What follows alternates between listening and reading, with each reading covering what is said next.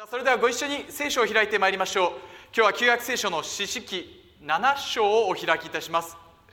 旧約聖書詩式の7章1節から開いてまいりたいと思います。旧約聖書の349ページです。349ページ詩式7章1節からまず3節までお読みいたします。さてエルバールと呼ばれるギデオンおよび彼と共にいたすべての民は朝早く起きハロデの泉のほとりに陣を取った。ミデアン人の陣は彼らの北の方にありモレの丘に沿って谷の中にあった。主はギデオンに言われた。あなたと共におる民はあまりに多い。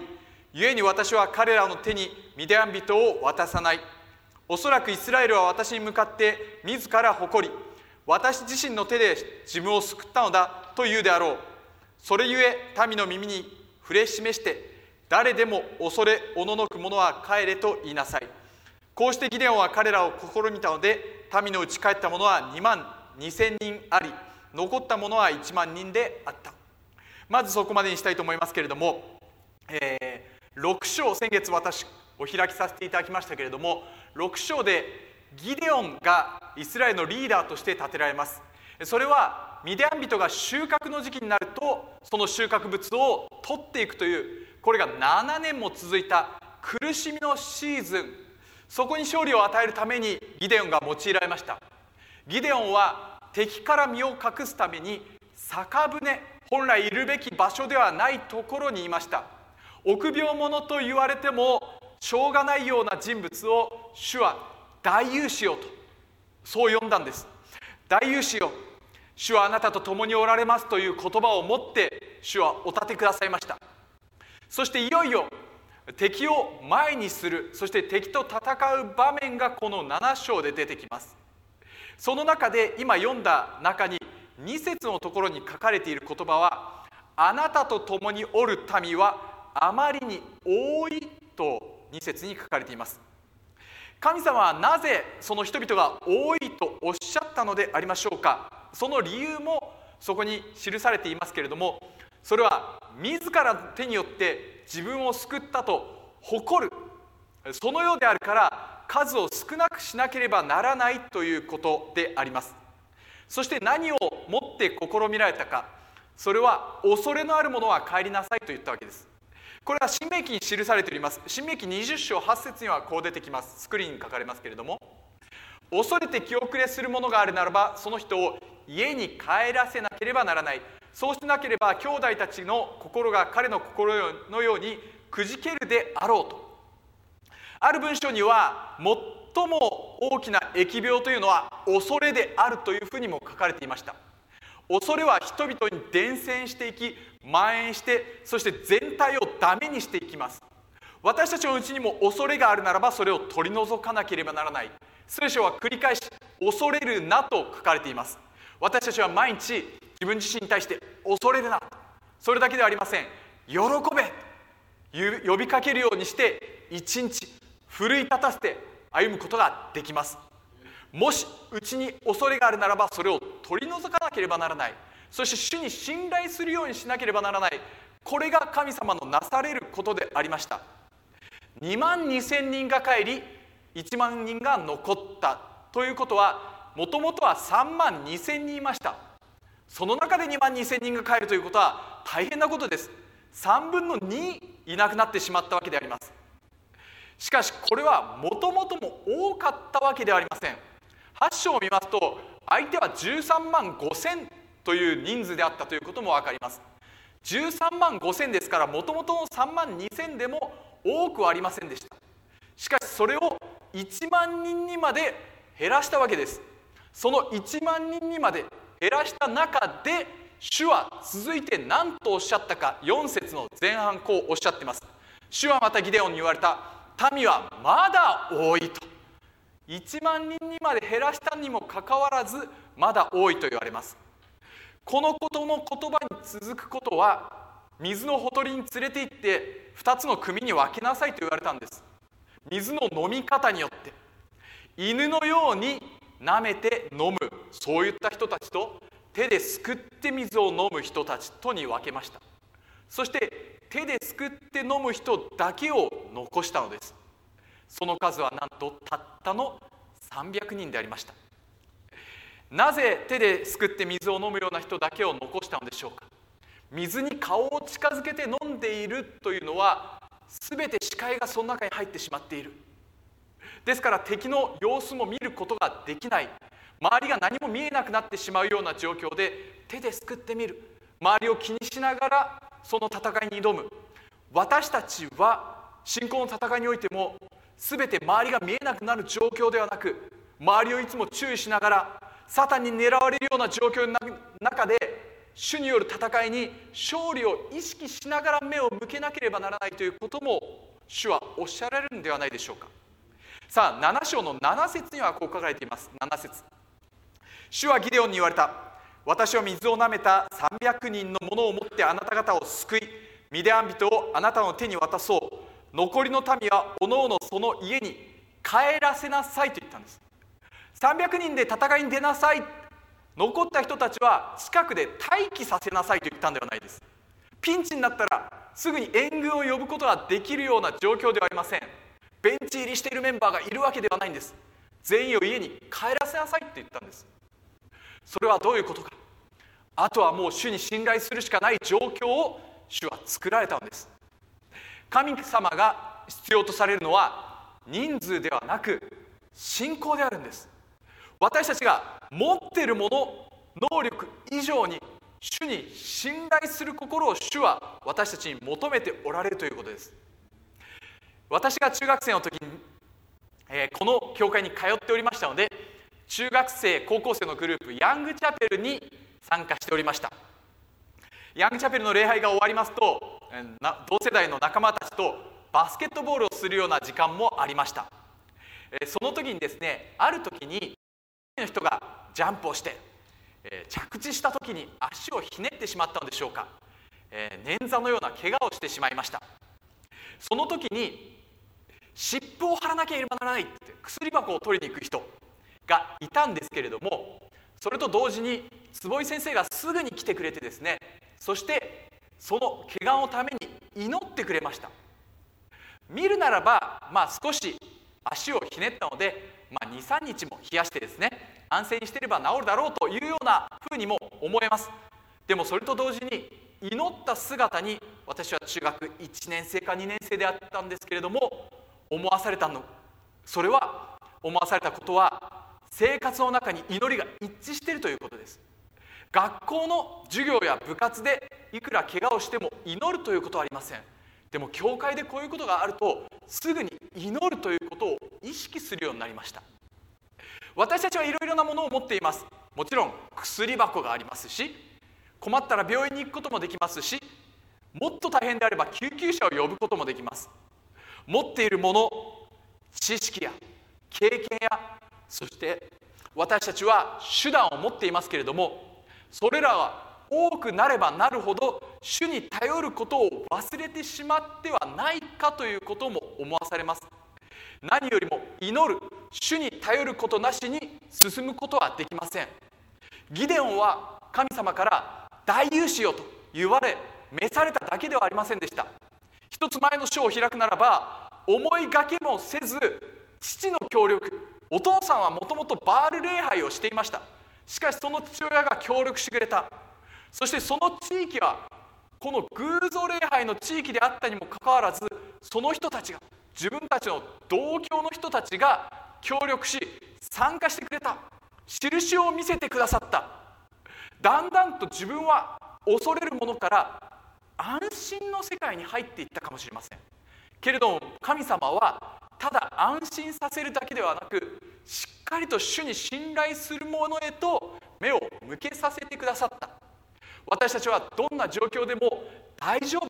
この状況なら私の経験から言えば何とかなると思えたとしてもちょっとした出来事ちょっとした怪我であっても祈るということを忘れてはならないということでもあります。リック・ウォーレン先生が書かれた5つの目的という書物の中にはあなたの弱さの中に働く神の力という章があります。あなたの弱さの中に働く神の力。それは第35章なのでありますけれどもえこう書かれています。モーセの弱さは気の短さにありました。エジプト人を殺し語りかけるべきであった岩を叩き10階の板を叩き壊してしまいました。しかし神様は地上で最も謙遜な人へと作り変えました。ギデオンの弱さはセルフイメージの低さ。自信のなさにありましたが神様は彼を勇士大勇者と呼びました。アブラハムの弱さは人を恐れることでありました。しかし信仰の父へと作り変えてくださった。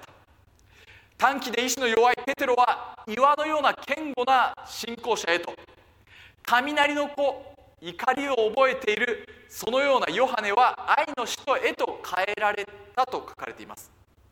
ヘブル11章に信仰者のリストが出てきます。32節にはこうあります。この他何を言おうか。ギデオンバラクサムソンエフタダビデサムエルおよび預言者たちについて語り出すなら時間が足りない。ここにギデオンも入っていますけれども。このような信仰者のリストにおいて34節を見ますとこうあります。弱い者は強くされ戦いの勇者となり他国の軍を退かせたとある。神様は弱さを強さに変える特技を持っていると。弱さを強さに変える特技を持っているとおっしゃられます。リク・オーレン先生の文章の続きにはこうあります。主の働きは無防備になることから始まります。パウロ先生の書かれた手紙を見るといかに正直であったかということが分かります。良いことをしたいと願うのですけれどもそれができないのですと。自分は間違ったことをしないように努めているのですがそれをしてしまうと。自分の失敗をわざわざ書くようにして分かっちゃったんです。私たちは人生において一つの決断をしなければなりません。人々に良い印象を与えようとするのか。それとも人々に良い影響を与えようというのか。印象を与えるか。影響を与えるか。もし人からある程度の距離をとっているならば良い印象のまま過ごしてもらうことができるかもしれません。でも近くに近づいていくならばあなたの弱さが欠点が見えてくるかもしれません。しかし良い影響を与える時に近づいていかなければならないことがあると。最も重要なことは自分自身が完全であるということではなく真実であるということ。そこに影響力力が発揮されるということでありました。でも私たちは人々の前で力を発揮するだけではありません。誰の前で真実であるか。それは神様の前でいかに真実であるかということです。神様の前で自分はこれだけできます。大丈夫です。黙っててください。どこか遠くにいてください。関わらないで結構です。この範囲は自分で努力すればできますから。今までの経験がありますからと言って神様をないがしろにするような距離感にいないでありましょうか。私たちは自分に弱さがある足りなさがあるパウロ先生であっても私のために祈ってほしいと自らおっしゃられたように私たちが自分の弱さを素直に認める時に主はそこに働いてくださるということ。何よりもこの教会は祈る教会であります。主の前に私たちは弱さを明け渡すことができる。そして私たちはお互いの祈りの課題を今日も祈りの課題が挙げられましたけれども挙げて祈り合うことができるこの教会祈祷会が与えられていることを感謝いたします。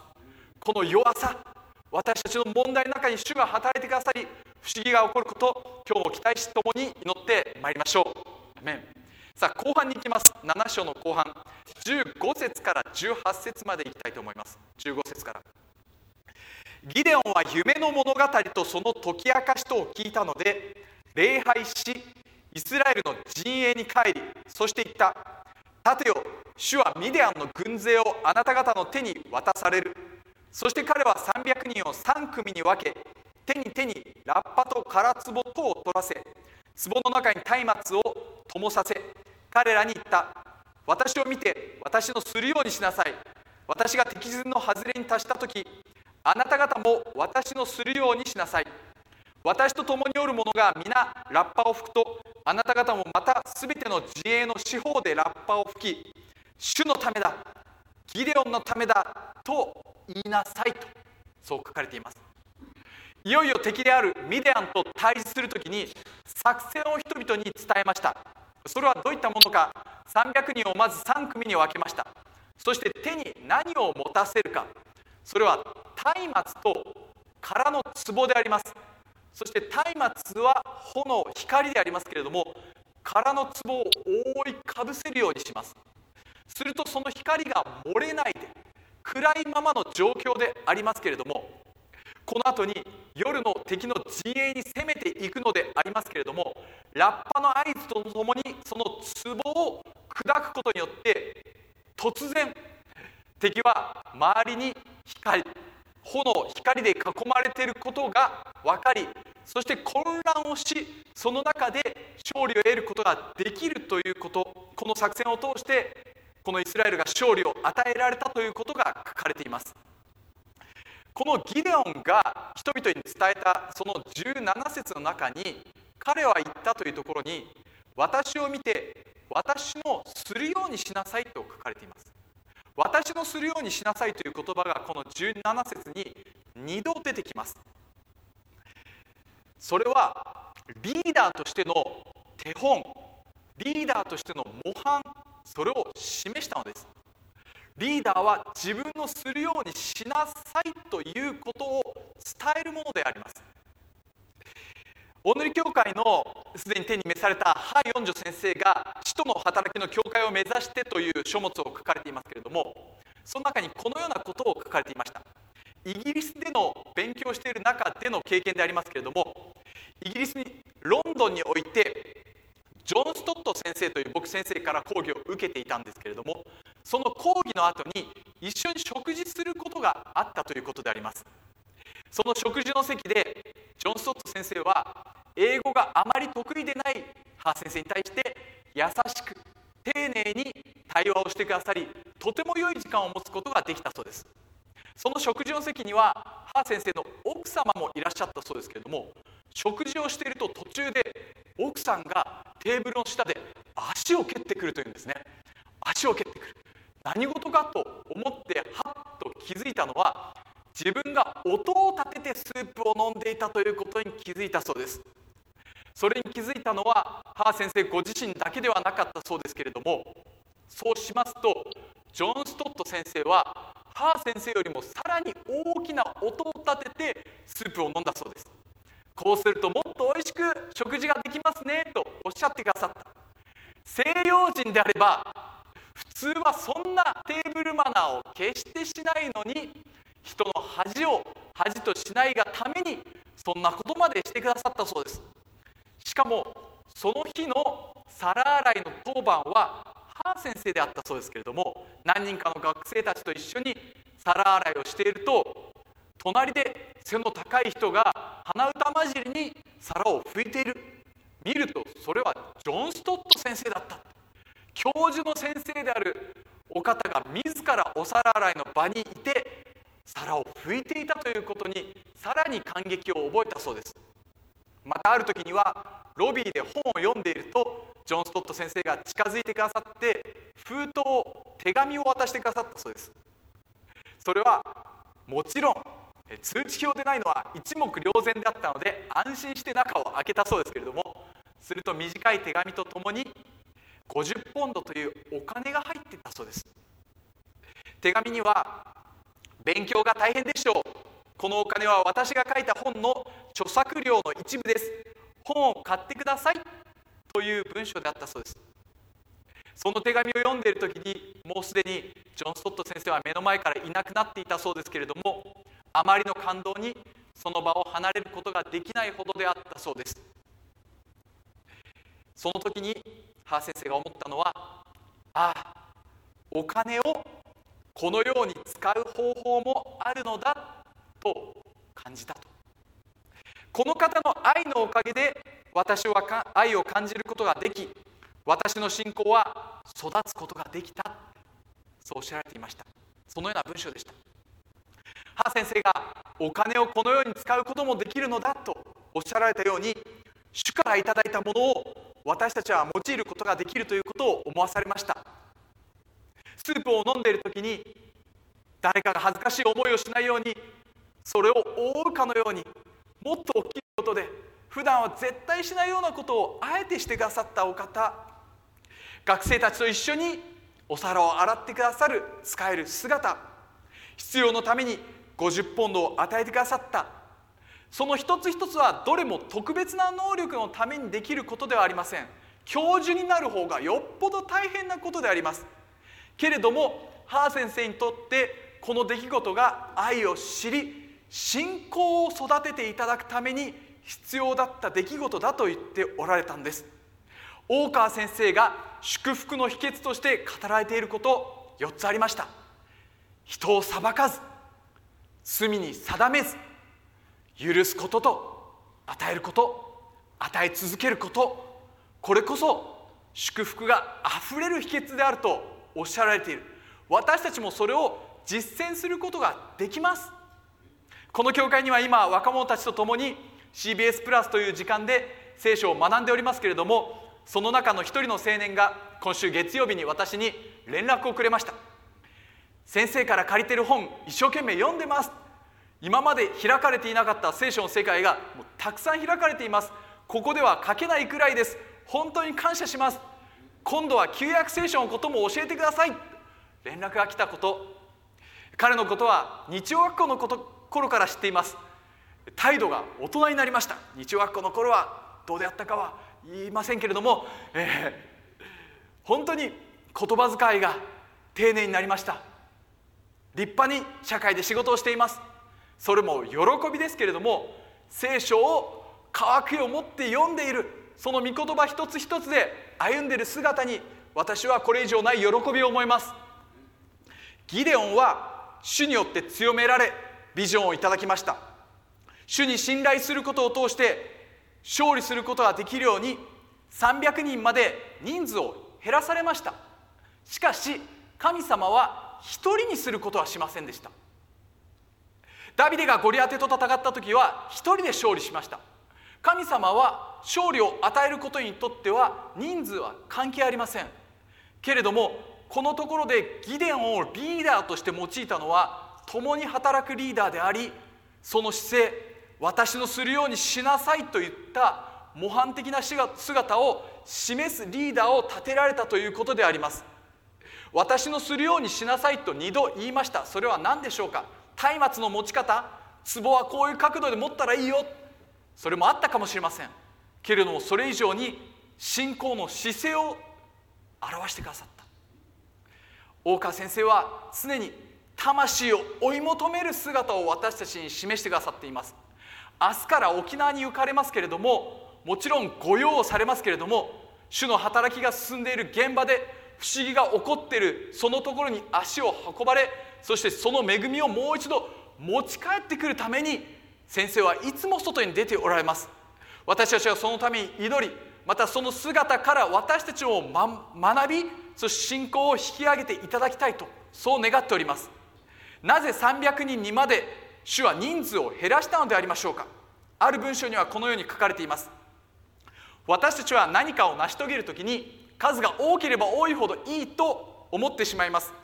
けれども神様はむしろ少ないところから大きなことを成し遂げられるお方です。あのノアの箱舟洪水の後たった8人の残った人々から世界のあらゆる民族が作り上げられました。創世紀12章以降にはアブラハムという一人の人に焦点が当てられ祝福が流されました。また世界の救いという計画においてイスラエルという人間の基準からすれば吹けば飛ぶようなその部族を主は用いられました。新約聖書においては弟子たち頼りないあの弟子たちに向かって全世界に出て行って全ての作られたものにあらゆる国民を弟子としなさいと大宣教命令を語られたわけです。サウルの子ヨナタンがたった2人で敵の陣に入った時に主はおっしゃられました。大人数によるのであっても少人数によるのであっても主がお救いになるのに妨げとなるものは何もないと。主の妨げとなるものは人数ではないと。神の国には神の命令があります。その命令を一人や二人掴み取る人々が起こされていくということ。そしてその動きに他の多くの人の心も動かされてそれについていくと。今日はギデオンの話をさせていただいておりますけれどもギデオンと言いますと私たちはあのギデオン聖書協会聖書を配布させるされるその働きを思い起こしますけれども先日も大川先生が遠藤兄弟の報告を読み上げてくださいました。慶応大学の入学式で582冊が配布されたという素晴らしい働きでありますけれどもこのギデオン聖書協会の発足の時の話題というのはそれは1898年日本では明治31年のことですけれども北米のウィスコンシン州のある小さなホテルで2人の見知らぬ青年が出会ったそうです。ジョン・ニコルソンとサムエル・ヒルという2人の30代の青年でありますけれどもジョンという青年は19歳でお母さんを亡くしているんですけれどもその生前母との約束で日々寝る前に祈ることを習慣としていたそうです。その姿を見てもう一人の青年もクリスチャンであるということをお互いが認識しそして分かち合った時にこの聖書教会ギデオンの働きが発足されていったんです。2人で始めようと言って。そしていよいよ最初の集会が起こったわけですけれどもその最初の集会に来たのはたった1人でした。ですから2人と合わせて3人であったんです。マタイ福音書18章には何と書かれているでしょうか。2人または3人が私を名によって集まっているところには私もその中にいるのであると。そのように祈りますと1年後にはその会は100人になったそうです。何をするか決めて集まったのではありませんけれども祈って導かれた働きをしているということ。数年前のデータでありますけれどもギデオン教会の働きは約190カ国においてギデオン会員が約30万人。全世界で1年に7900万冊を贈呈している。100万冊の聖書を贈呈するのに必要な日数は4.7日。1週間で100万冊以上が世界で配られている。そしてギデオンのこの聖書教会の唯一の目的は人々をイエス・キリストの救いに導くことであると。どんな数字を上げるかではなくイエス・キリストを救いに導く人々をイエス・キリストの救いに導くということであります。今日読みました詩式7章。ギデオンが率いるイスラエルは松明を持って松明を用いて勝利が与えられました。それは何を意味するでありましょうか？一つ目それは暗闇に光が輝く時に勝利があるということ。ヨハネ一章5節。光は闇の中に輝いている。そして闇はこれに勝たなかったと。イエス・キリストの光はこの暗闇の世界において必ず勝利を与えます。そしてこの松明光それが用いられたことその2つ目の目的それは松明というのは遠くから見える印であります。イザヤ書62章1節にこうあります。シオンの義が朝日の輝きのように現れいでエルサレムの救いが燃える松明が出てきますけれども燃える松明のようになるまで私はシオンのために黙せずエルサレムのために休まないと。遠くから見えるような松明の光救いのリバイバルが起こるまで神様は休まないとおっしゃってくださっています。この主のお言葉に信頼してまいりたいと思います。燃える炎のような遠くからも見えるあのアズベリー大学のようなリバイバルが日本に起こることを私たちは期待いたしましょう。イスラエルは3万2千人から300人になりました。それは1%以下です。日本のクリスチャンはどうでありましょうか？しかし主が用いてくださる時に不思議が起こります。詩式7章の最後を見ますと酒舟において敵を倒したとあります。あのギデオンの弱さの象徴であった場所に勝利が与えられたのです。私たちのうちに今弱さを抱えている場所があるでしょうか？私たちの家庭の中に弱さがあるでしょうか？学校や職場地域人間関係病と戦っているこの健康状況に弱さを覚えているでしょうか？しかし主はそこに勝利をやがて与えてくださるということであります。